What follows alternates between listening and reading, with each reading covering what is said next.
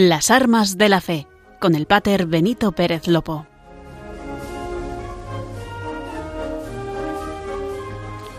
Muy buenas noches, queridos oyentes de Radio María.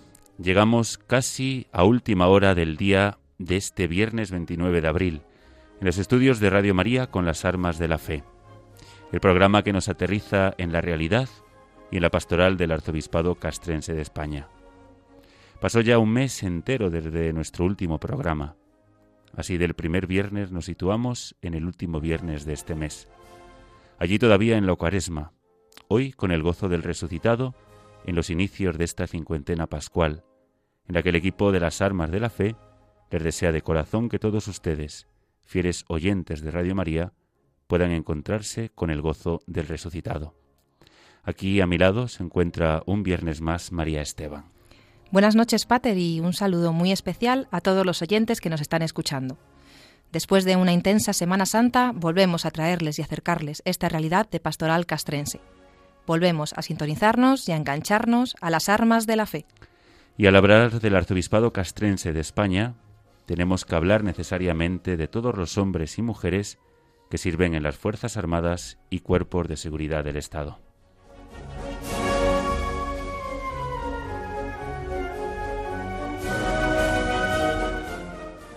Ejército de Tierra, del Aire, la Armada, Guardia Civil y Policía Nacional. Desde los controles, haciendo posible que ustedes nos escuchen con total claridad, nos acompaña esta noche Javi Esquina.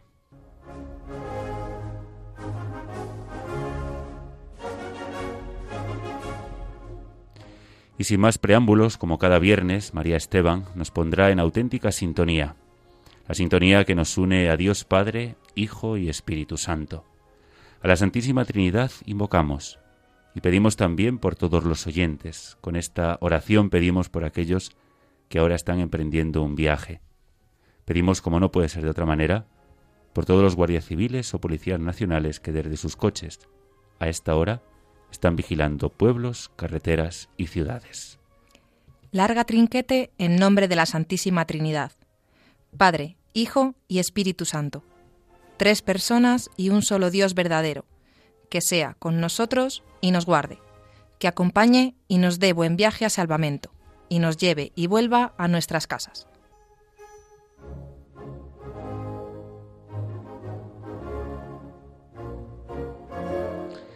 En nuestro último programa, allá el 1 de abril, ya muy lejos, les hablábamos de Caritas Castrense. Era una obligación hacerlo. El jueves santo vivíamos precisamente esa campaña tan bonita del amor fraterno, ese gesto de caridad para con los más necesitados. Hoy queremos hablarles de una realidad del ejército, del cuerpo militar de intervención de la defensa. Nos acompañará alguien que conoce muy bien este cuerpo. No viene a los estudios de la Virgen como un representante del mismo, sino como un amigo y compañero.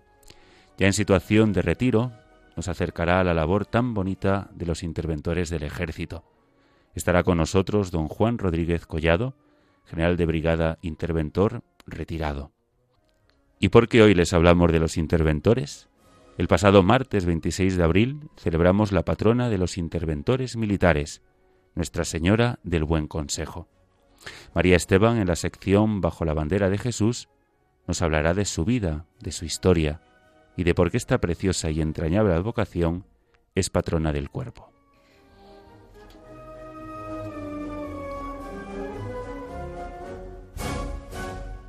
Por todo esto que les adelantamos, solo nos queda decirles que nos pueden seguir a través de la radio y también a través de la página web de radiomaria.es. También, si nos quieren dejar algún comentario o sugerencia, pueden escribirnos un correo electrónico a las armas de la fe Las armas de la fe Si alguno es más tradicional, nos pueden escribir directamente una carta eh, y enviárnosla aquí a los estudios de Radio María en Paseo Lanceros número 2, 28024 de Madrid. Nos pondremos muy contentos de leerles. Les recuerdo la dirección, Paseo Lanceros número 2, 28024 de Madrid. Gracias por quedaros con nosotros. Están escuchando las armas de la fe.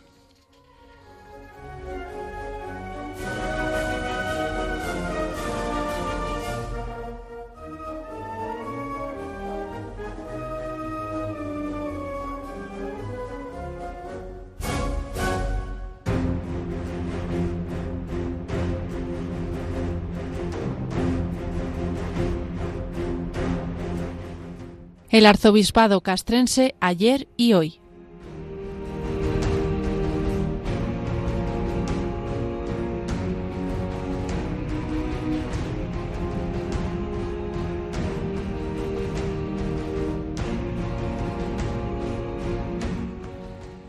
Como ya les adelantábamos hace unos minutos, hoy les hablaremos del Cuerpo Militar de Intervención de la Defensa. Durante gran parte de la historia militar de España, las diferentes ramas de las Fuerzas Armadas estuvieron gestionadas por diversos departamentos gubernamentales. En 1977 se unifican los tres ministerios existentes por aquel entonces, Ejército, Marina y Aire y se unifican bajo el Ministerio de Defensa. Con esa unificación se crea una única intervención general para todo el departamento. Un 10 de abril del año 1985 se unifican los cuerpos de intervención de las Fuerzas Armadas, dando lugar al Cuerpo Militar de Intervención.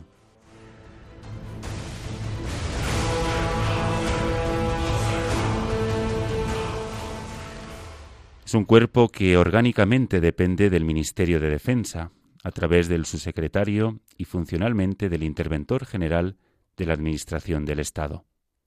Los empleos del Cuerpo Militar de Intervención son los de teniente a general de división, con las dominaciones del empleo correspondiente seguidas del término interventor, a cuya cabeza se encuentra el interventor general de la defensa como jefe del cuerpo, con rango de general de división. En el ejército, en el ejercicio de sus funciones, tiene plena autonomía de las autoridades y jefes cuya gestión fiscalizan.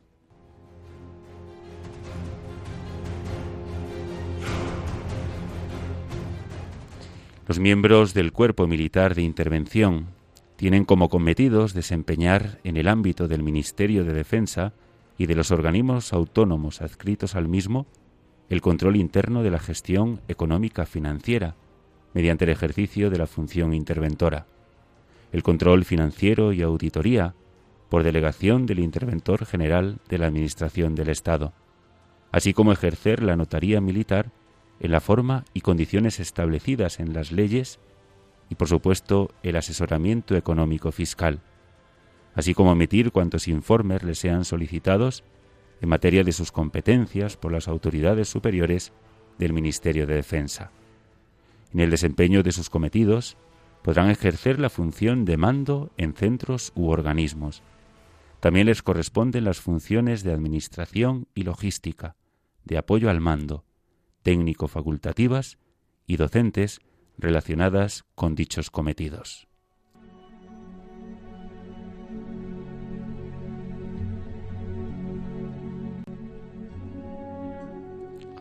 La Escuela Militar de Intervención es un centro docente integrado desde el año 2015 en la Academia Central de la Defensa, ubicada en Madrid, que imparte los estudios de formación de los futuros oficiales del Cuerpo Militar de Intervención y los cursos de perfeccionamiento de los miembros de dicho cuerpo.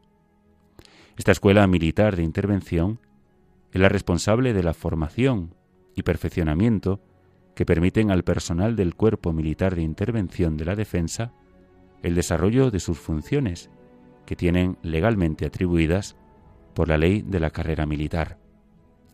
Los cadetes y alféreces alumnos del Cuerpo Militar de Intervención mantienen como tradición durante su paso por las academias vestir la prenda de cabeza, en concreto el buque o gorro de pico verde musgo, ladeado o caído hacia el lado derecho lo que les distingue del resto de cadetes y alféreces de los cuerpos comunes.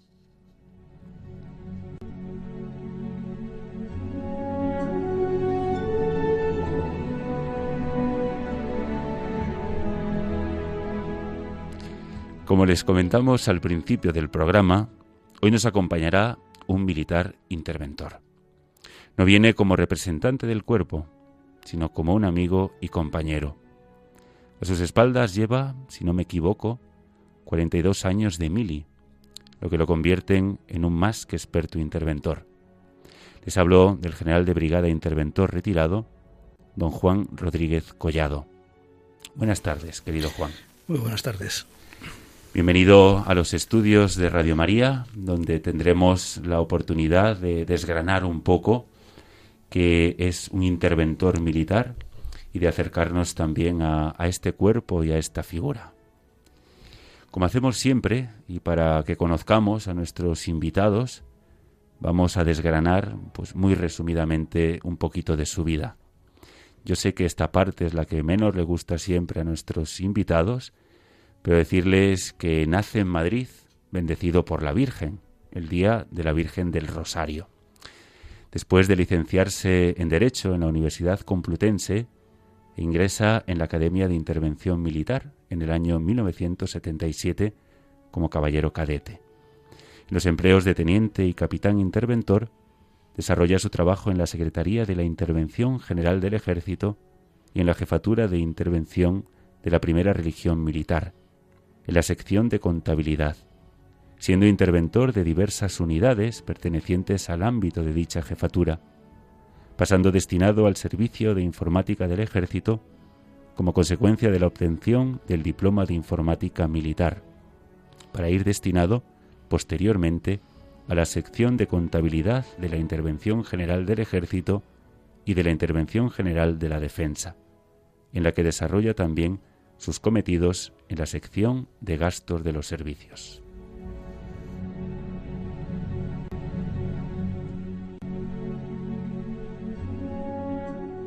Ha sido interventor delegado del organismo autónomo, Agencia de Infraestructuras de la Defensa, desde el cual fue destinado a la División de Control Financiero y de Auditorías de la Intervención General de la Defensa, desempeñando cometidos en las respectivas áreas de auditorías y del control financiero. Destacado como interventor delegado en el equipo de apoyo al mando en el contingente SFOR 21, desplegado en Bosnia y Herzegovina, de noviembre del 2003 a mayo del 2004. Ha desempeñado también el cargo de secretario de la Intervención General de la Defensa durante cuatro años, desde donde fue destinado como director de la Escuela Militar de Intervención de la Defensa, hasta su ascenso a general de brigada interventor, siendo interventor delegado central en el cuartel general de la Armada e interventor delegado central de la Armada. Ya en la Reserva, en el año 2015, es destinado como asesor económico del Inspector General de Sanidad de la Defensa, siendo nombrado director de la Academia Central de la Defensa, cargo desempeñado desde el 23 de febrero de 2018 hasta el 3 de octubre del 19 como consecuencia de su pase a retiro.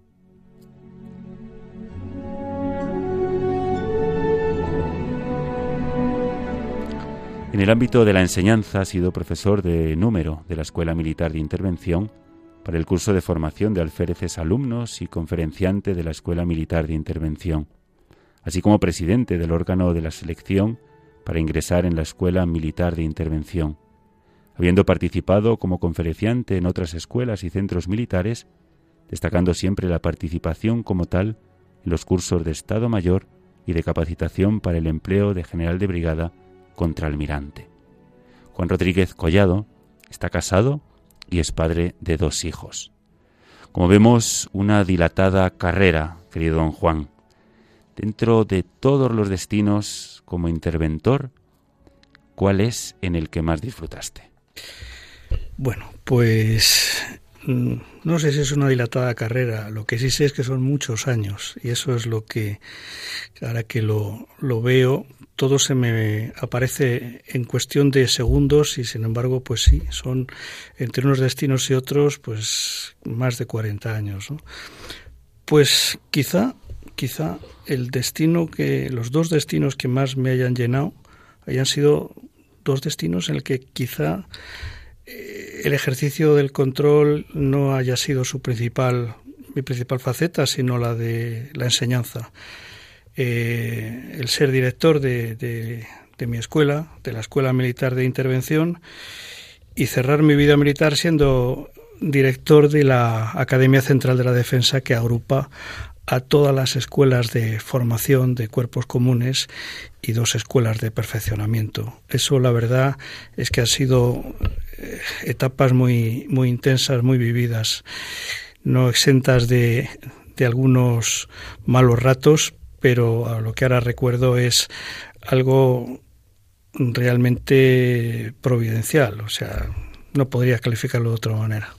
Yo tuve la suerte de conocerte precisamente ahí. Yo estaba recién llegado a Madrid y al tener pues gran amistad con el pater Serafín Martínez, que estaba destinado en la Academia Central de la Defensa, pues iba con cierta frecuencia a esa academia para sustituirle si era preciso o en alguna celebración más revelante como fueron pues las confirmaciones con nuestro querido don Juan eh, que en paz descanse.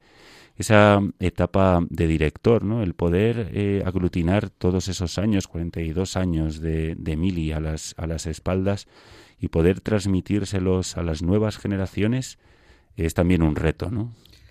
Sí, porque es que uno nunca acaba de aprender. Eh, la enseñanza es permanente y la enseñanza tanto es para los alumnos como para los profesores.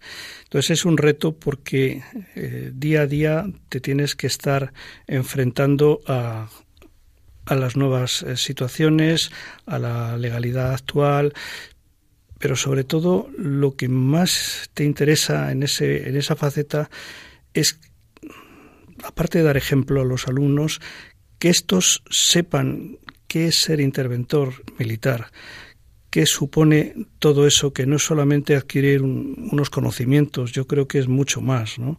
Es realmente llegar a ser un, un, estilo de vida, que es el que representa la profesión militar, como tantas otras, pero esta desde luego un estilo de vida que, pasa, como es lógico, por la, por la integridad y más si cabe, bueno, pues en los interventores.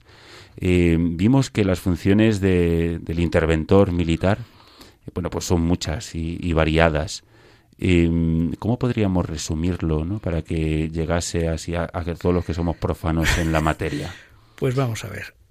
Básicamente la función primordial del interventor es la del control, o sea, el control de los gastos.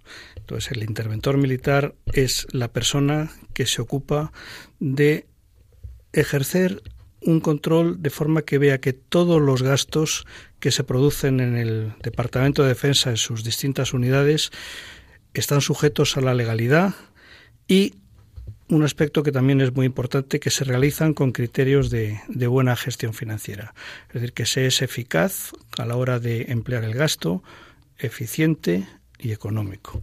Entonces, esa es quizá la, la principal tarea del interventor en la cual pues yo creo que el interventor, más que oponerse al gestor o de plantear eh, informes, eh, yo creo que todo va de la mano del diálogo, y más en una corporación como es el ejército, en esta gran familia, donde realmente hablando y con calma todo se llega a desarrollar de la forma más agradable posible y, y más y más eficaz también, ¿no? Eso es la principal faceta. Evidentemente ahí está también el asesoramiento, claro, no, no solamente es un control, sino previamente se asesora para que ese control sea lo más el más fácil posible. Y luego hay una función que los interventores tenemos y que a veces eh, nosotros acordamos de ella, que es el, el, ejercicio de la notaría militar, que en paz en, en territorio nacional no tiene tampoco unos cometidos mm, muy fuertes, pero en cambio, en, cuando un interventor militar va a una zona de operaciones, pues allí realmente, como no hay notario civil que pueda hacer las veces, es el interventor militar en su papel de fedatario público militar el que desarrolla todos los cometidos que un notario podría desarrollar en territorio nacional. Y entonces es una faceta verdaderamente interesante donde uno se da cuenta de que eh, se siente verdaderamente útil a la hora de ayudar a los demás cada vez que tengan necesidad de obtener algún documento que les eh, ejercite para realizar cualquier derecho o cualquier contingencia que se le pueda presentar y que por el hecho de estar en, en misiones pues eh, podría parecer que, que, no puede realizar. Hablo, estoy hablando de otorgar poderes, estoy hablando de levantar actas, estoy hablando de realizar testamentos abiertos o cerrados, en fin, estoy hablando de toda la gama que eh, la actuación notarial puede requerir en cualquier sitio y que desde luego en zona de operaciones se lleva a cabo por nosotros, por los notarios militares como los interventores militares en nuestra faceta de notarios militares o fedatarios públicos militares, como también se nos llama. Siempre, siempre hablamos aquí de, en, los estudios de, de Radio María de que todo, bueno, pues capellanes y interventores, pues nunca son un, un privilegio, sino siempre un, derecho del, del, militar que por su peculiar forma de vida, pues lógicamente necesita pues de, unos medios muy distintos a, a, cualquier personal civil. Yo me acuerdo siempre cuando estuve destinado en, en el buque escuela Juan Sebastián del Cano, que embarcó precisamente un interventor para realizar las pruebas de los exámenes de, ascenso a, cabo e ingreso en, las respectivas escuelas para dar precisamente fe de ello y atender. Eh, es curioso, yo desconocía también al, principio, bueno, pues que el interventor acudiese a territorio de misión. Y, sin embargo es una labor eh, primordial y, fantástica la que se hace allí, ¿no? No solamente compartir las vicisitudes que comparten los demás, ¿no? Porque militares de, de hecho sois, sino pues esa labor tan importante y tan legal para, para atestiguar el buen funcionamiento de los militares allí, ¿no? Y, y la tranquilidad también de sus familias aquí, ¿no? Y mm, representáis la norma, ¿no? Eso nos, nos ha quedado más o menos. Bueno, queremos ser eh, garantes de la norma, pero en esa faceta, por supuesto, también el cuerpo jurídico militar tiene mucho que decir. Y en una estructura jerarquizada, eh, ¿el interventor trabaja con libertad y autonomía? Mm, sí, la teoría es, es esa. Es decir, el interventor debe tener autonomía porque él, en el aspecto funcional, no depende del Ministerio de Defensa, es decir, no depende de, del intervenido, depende de otro cuerpo, que es el, el, cuerpo de intervención, en este caso de la cabeza del cuerpo de intervención civil, que es el interventor general de la Administración del Estado, del que todos los interventores pues somos interventores delegados ¿no? a través del interventor general de defensa en unos casos en otros directamente ¿no? entonces eh, en ese sentido en el ejercicio de nuestro cometido sí que somos eh, o debemos de ser autónomos, no debemos eh, dejarnos eh, afectar por opiniones o por sugerencias, porque mm, hay una cosa que hay que distinguir. Nosotros como militares estamos en una estructura jerarquizada y estamos a las órdenes de nuestros mandos, sean interventores o no lo sean. Pero desde el punto de vista de la función, realmente nuestra función es autónoma, respecto a, la autoridad a la que estamos interviniendo. Como eso, podría ser de, eso es así. de otra manera. Eh, ayuda, ¿no? Desde luego, el trabajo del interventor a la transparencia dentro y, de cara, y, de cara a la calle también de las Fuerzas Armadas. ¿no? Debería, debería de ser visto como una, una garantía, ¿eh? que en definitiva es lo que pretendemos. Siempre se ha dicho, y es un lema que en el cuerpo se dice mucho, que la mujer del César no solamente tiene que ser buena, sino parecerlo. Pues así es. Es decir, eh, muchas veces en el ejercicio de nuestro trabajo sé que eh, podemos, alguien puede no entendernos porque a lo mejor eh, militares de armas pueden llegar a pensar que la operatividad es todo, pero la operatividad no debe estar exenta nunca de la sujeción a la legalidad. Así es. Esto es. Así es. Y en, esta última etapa, querido Juan, pues también eres eh, voluntario de Caritas Castrense, ¿no? Sí. Y en los servicios centrales eh, colabora, eh, pues dentro de la Secretaría General, pues como no podía ser de otra manera, pues en la sección económica, ¿no? ¿Qué tal esa experiencia? Pues es una experiencia muy interesante. Eh, uno siempre piensa, y de alguna forma es un paralelismo que yo establezco con las Fuerzas Armadas, que realmente las Fuerzas Armadas todo lo que se ve es el militar de armas, el, marino o el aviador. Pero detrás de todo eso, para que todo eso funcione, tiene que haber, eh, tiene que haber cocineros en los barcos, tiene que haber eh, personas eh, en los almacenes, depósitos que arreglen, eh, digamos, toda la infraestructura que requiere la operatividad de las Fuerzas Armadas. Tiene que haber médicos, tiene que haber farmacéuticos, veterinarios, psicólogos, músicos militares, tiene que haber jurídicos, tiene que haber intendentes, es decir, todo aquello que contribuye a que las Fuerzas Armadas sean operativas, sin duda ahí estamos los demás.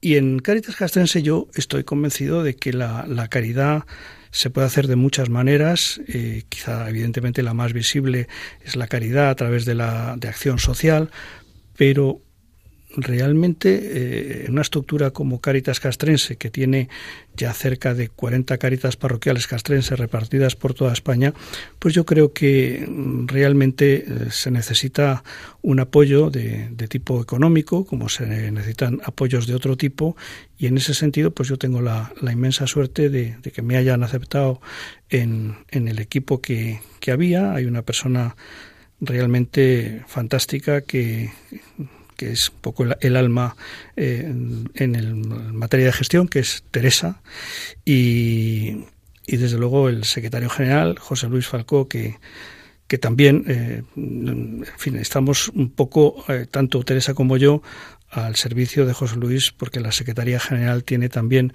muchos brazos y muchas cuestiones que atender. Y entonces, realmente, para mí es, son dos personas de las que continuamente aprendo. Espero que tengan toda la paciencia del mundo, porque yo soy bastante lento de entendederas, pero realmente me encuentro muy a gusto con ellos y, y mi ilusión pues es servir. Yo creo que es la, la, finalidad de todos en este mundo, el prestar un servicio. Y yo al pasar al retiro me quedé necesitado de ese servicio y, Caritas Castrense me aceptó y se lo agradezco infinitamente. Ahí estamos y ahí seguiremos si Dios quiere. Imagino que, a lo largo de estos 42 años de, vida militar, eh, imagino que, que, te cruzaste con muchos capellanes. Eh, ¿Cómo valoras la labor de los capellanes castrenses? Pues es fundamental, es fundamental.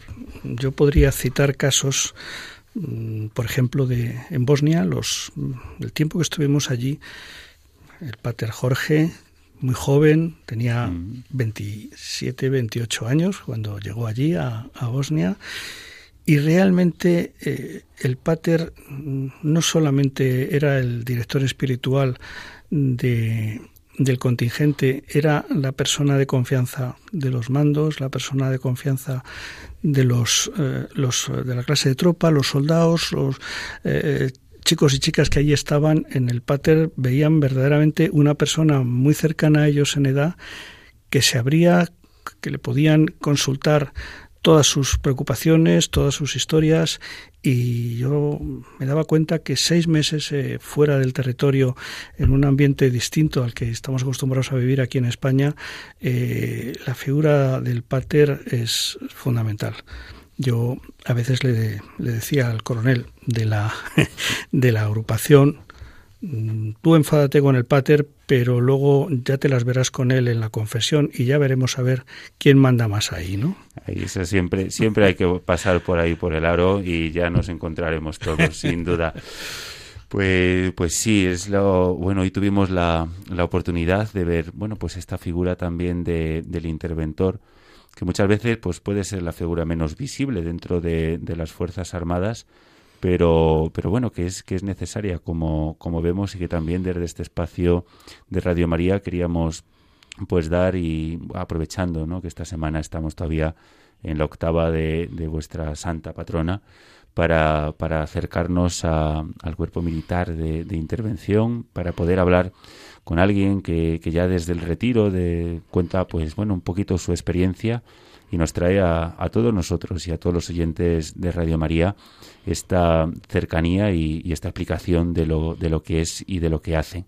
Que todo valga también ¿no? para, para rezar por la, por la impagable labor que, que hacen los interventores, difícil, siempre dialogando con los números, pero siempre para el buen funcionamiento de las unidades, de los buques, academias y allí donde esté destinado un interventor, allí está destinada pues la, la legalidad, la, la, transparencia y sobre todo el asesoramiento del mando, que eso es también muy importante. Sabemos que, que nadie nace aprendido, que necesitamos siempre escuchar a, a los demás y, y, que mejor, ¿no? Que, que, tener y que el ejército, bueno, en todo, a lo largo de toda la historia, pues haya tenido siempre la, la certeza de dotar a personas expertas o entendidas en, en una materia para que el mando pueda tomar las mejores decisiones. Muchísimas gracias, don Juan Rodríguez Collado, por, por acercarse a los estudios de la Radio de la Virgen, estar esta noche con nosotros y bueno, pues si quiere un último mensaje, le cedemos el, el micro por última vez. Bueno, yo realmente agradezco muchísimo esta oportunidad de, de, poder dar a conocer un cuerpo tan desconocido en las Fuerzas Armadas, incluso no ya en la calle, sino en las Fuerzas Armadas, pues poner un poco en valor la, la razón de ser de, de nuestro trabajo. Y, y, nada más, simplemente eh, a título de anécdota y para terminar, para que vean a veces que el cuerpo de intervención eh, en las relaciones bilaterales todos pensamos de una manera parecida. Somos un cuerpo mm, eh, no agradable, porque siempre que alguien controla a alguien y le puede llamar la atención en algún momento dado para corregir alguna conducta, pues puede no gustar. Y me acuerdo una relación bilateral que tuvimos con el, con el Ministerio de Defensa de Rumanía. El interventor general rumano era un, era un general monumental, altísimo, fortísimo, con una fuerza tremenda. Y me acuerdo que en el brindis se levantó, le dio dos besos al interventor general de defensa y le dijo lo siguiente, querámonos nosotros, ya que no nos quiere nadie. el cuerpo de intervención tiene a veces que luchar contra esta incomprensión, pero bueno, yo estoy convencido que en el seno de las Fuerzas Armadas es un cuerpo querido, comprendido y nosotros nuestra ilusión, nuestro afán es siempre lo que podamos mejorar las Fuerzas Armadas. Y sin duda con tesón y con buen hacer. Yo doy fe de ello. ¿eh? el ecónomo de la parroquia castrense Santa María de la Dehesa de mi parroquia es interventor y alderillo y a la puntilla. Don Juan Rodríguez Collado, general de Brigada Interventor retirado, muchísimas gracias por acompañarnos en esta noche y por hacernos un poquito más cercano a la intervención militar. Gracias de corazón.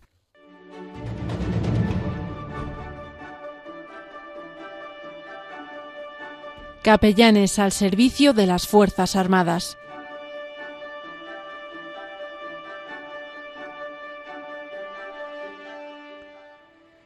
Están escuchando Las Armas de la Fe, el programa de Radio María que nos trae las pastoral del Arzobispado Castrense de España. Pues como todos los viernes queremos traerles pues un resumen de las últimas noticias más destacadas desde el anterior programa. Son un avance de lo que se está realizando en el hoy concreto del arzobispado castrense, gracias al servicio de los capellanes y de, nuestro primer capellán castrense, nuestro arzobispo don Juan Antonio Aznárez. El arzobispo castrense visita por primera vez la Guardia Real. Monseñor Juan Antonio Aznárez Cobo, arzobispo castrense de España, visitó la Guardia Real, donde fue recibido por el jefe de la unidad, el coronel Juan Manuel Salón Herreras, el jefe del Estado Mayor, teniente coronel Antonio Fernández Martínez, y el teniente coronel Luis Alonso Choya, jefe del grupo de escoltas. Inició la jornada en el Real Sitio del Pardo, donde pusieron contemplar algunas de las estancias del edificio. Después asistieron a una sesión informativa sobre el origen, evolución, composición y funciones de la Guardia Real. A continuación visitaron diversas instalaciones, con especial incidencia en la sala histórica y los elementos religiosos que forman parte del patrimonio de la unidad. El jefe del cuarto militar de Su Majestad, teniente general Emilio Gracia Cirujuela, se sumó al recorrido y participó en la última parte de la visita.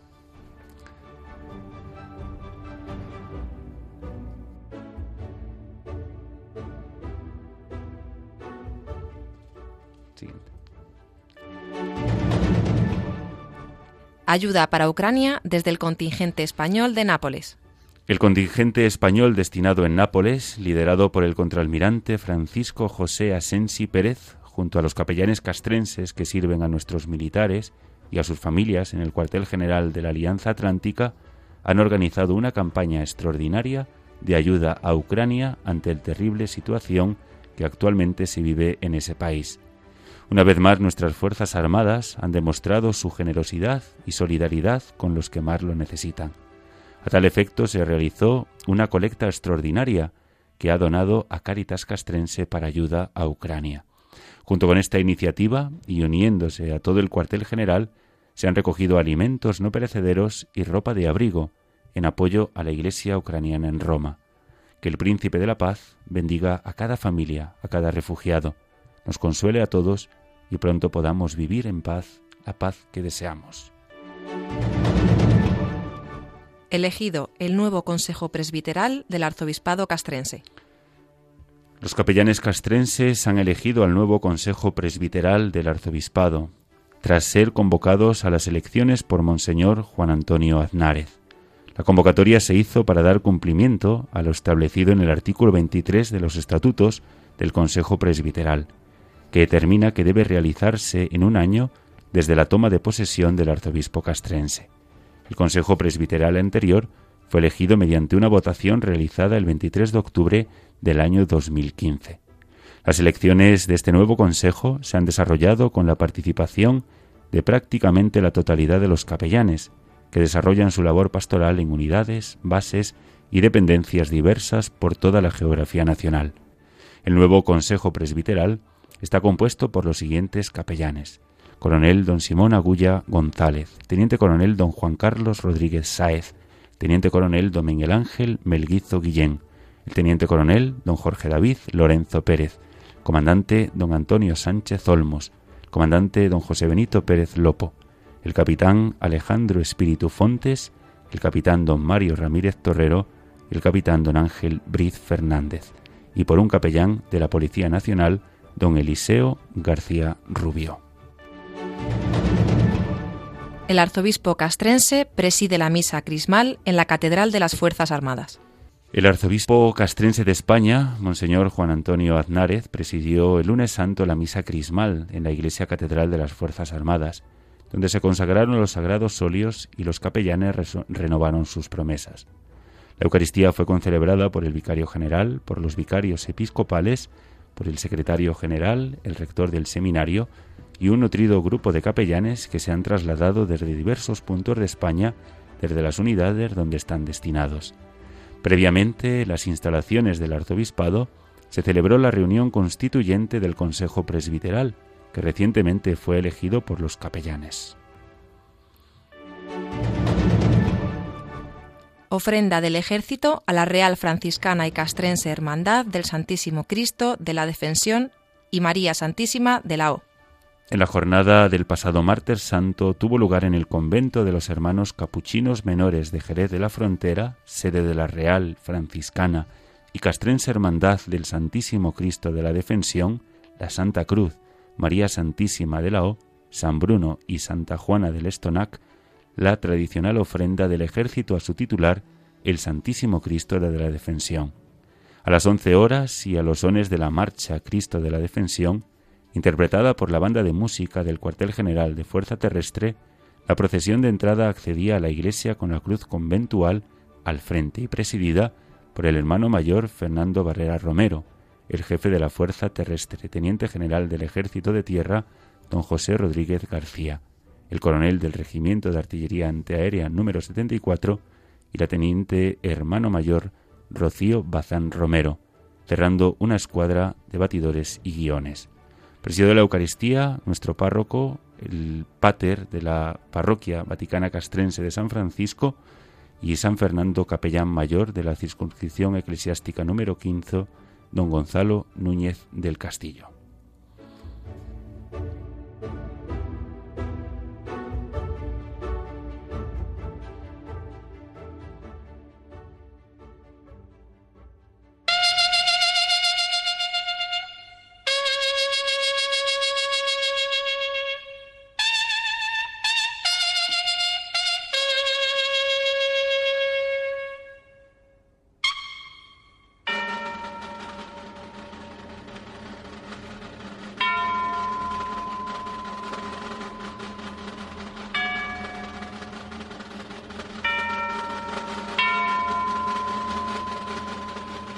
Bajo la bandera de Jesús.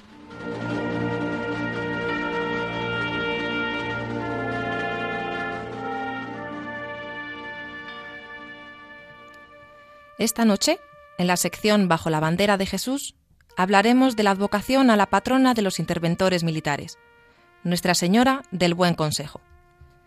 Este patronazgo comienza cuando el arzobispo castrense Monseñor José Manuel Estepa Llaurens en atención a la reestructuración habida en los cuerpos y servicios del ejército y atendiendo a la devoción y el interés que expresó el Cuerpo Militar de Intervención, nombró patrona de dicho cuerpo a Nuestra Señora del Buen Consejo, festividad que se celebra el 26 de abril de cada año.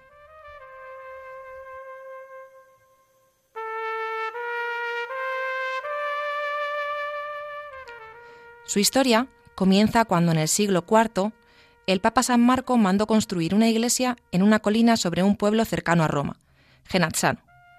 La iglesia, firme y fuerte pero pequeña y sencilla, fue dedicada a Nuestra Señora del Buen Consejo. Con el paso del tiempo, este pequeño templo fue desgastándose, pero a mediados del siglo XIV, una viuda santa del pueblo, Petrucia de Nócera, recibió del Espíritu Santo la siguiente revelación. María Santísima, en su imagen de Scutari, desea salir de Albania.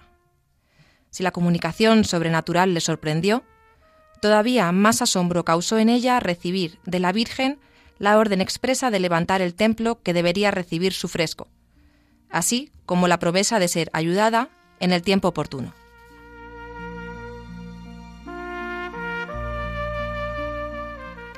Comenzó pues Petrucia la reconstrucción de aquel viejo templo situado en la colina de su pueblo. Los escépticos habitantes de la pequeña ciudad convirtieron a la viuda en el blanco favorito de sus burlas y sarcasmos. Pero ella atravesó esta prueba confiada, tal como Noé, de quien se mofaban todos, construyó su arca. Poco después, el 26 de abril, durante la fiesta de la Virgen del Buen Consejo y mientras se celebraban las fiestas del pueblo, se escuchó del cielo una música angelical. Un rayo de luz bajó hasta la pared del fondo de la capilla que aún estaba inconclusa. Las campanas replicaban, y todos los campanarios sonaron al unísono las campanas de Genazzano. La nube se disipó poco a poco, descubriendo la sublime pintura que representaba a la Santísima Virgen con inefable afecto maternal, amparando en los brazos al niño Jesús, bajo un sencillo arco iris. Nadie conocía la procedencia de la pintura ni la había visto antes. Pero pronto, una maravillosa lluvia de gracias y milagrosas curaciones comenzaron a suceder. En solo cuatro meses, 171 milagros fueron archivados. La gente comenzó a llamar a la imagen Nuestra Señora del Paraíso, porque creían que había sido traída a Genazzano por manos de los ángeles, ocultos en una nube celestial. Otros, por los numerosos milagros, la llamaban Nuestra Señora de los Milagros. Todo esto llegó a oídos del Papa Paulo II, quien mandó a investigar el hecho y confirmó su veracidad.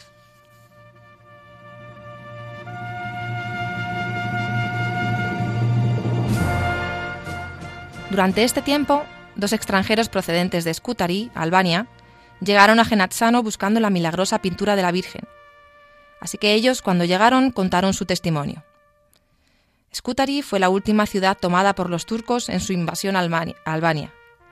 Allí, en esta situación de perplejidad, cuando ya no podían resistir más, la Virgen del Fresco se aparece en sueños a estos dos valientes soldados, para ordenarles que la sigan en un largo viaje.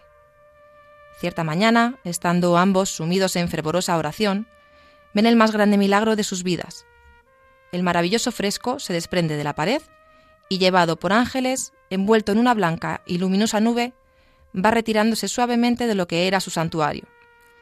Pudieron seguirla, sin saber decir cuánto tiempo caminaron ni cuántos kilómetros dejaron atrás, los buenos devotos ven nuevas playas. Estaban en la península itálica. Pero ya no ven a la señora de la luminosa nube. Había desaparecido. Comenzaron entonces una búsqueda infatigable que terminó cuando llegaron a Genazzano.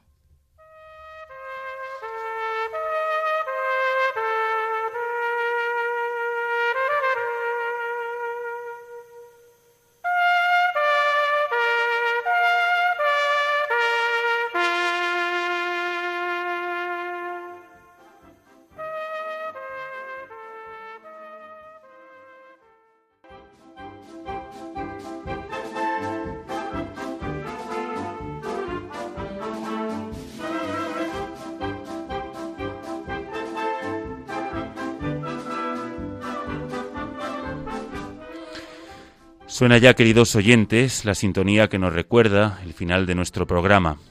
Terminamos este programa donde una vez más quisimos traerles pues un poquito de la pastoral castrense. Una pastoral que anuncia a Jesucristo, a los centinelas de la paz. Así poniendo casi punto y final a este mes de abril, viernes más vimos la labor de los capellanes castrenses y cómo ellos están sirviendo a los primeros servidores de España. No por un privilegio, sino por un derecho. Además, un derecho constitucional, la libertad religiosa y el derecho del militar creyente a ser atendido en su peculiar forma de vida, aquí o en el extranjero.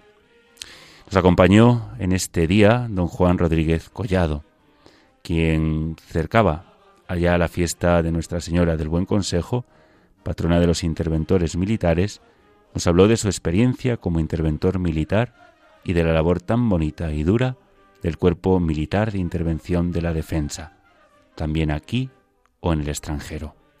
Estuvo con nosotros desde los estudios de la radio de la Virgen y haciendo posible que ustedes nos escuchen Javi Esquina desde los controles donde una vez más hace posible que todo salga a la perfección.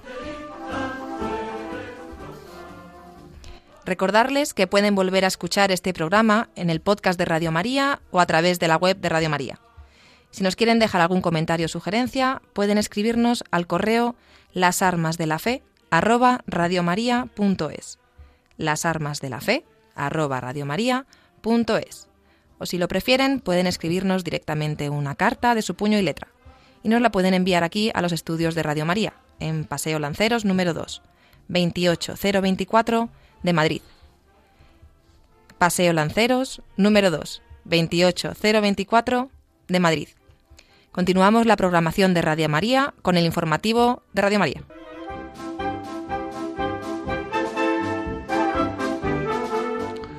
Nosotros nos volveremos a escuchar, si nos quedan fuerzas, el próximo 13 de mayo a las 9 de la noche, las 8 en Canarias. Invitarles desde ya a prepararse para ese 13 de mayo con toda la programación especial que les podemos brindar desde Radio María.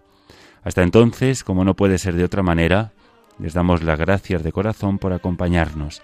Les pedimos que no dejen de rezar por el Arzobispado Castrense de España, por su arzobispo, nuestro arzobispo, don Juan Antonio Aznárez, por todos los capellanes castrenses, de una manera muy especial por los que están en territorio de misión, acompañando a nuestros militares o navegando en los buques de la Armada. Recen por los centinelas de la paz, y como siempre lo hacen, por María Esteban, su familia, y por un servidor.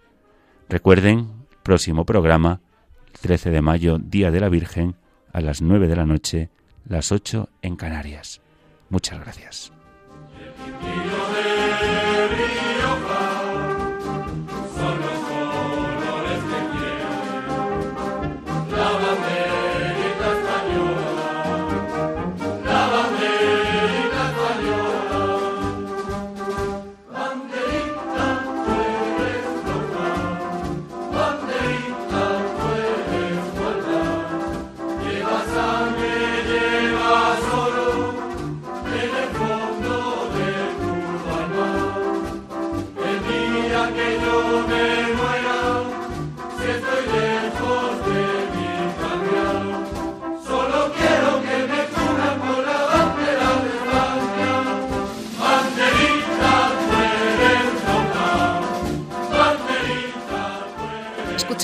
Las armas de la fe con el pater Benito Pérez Lopo.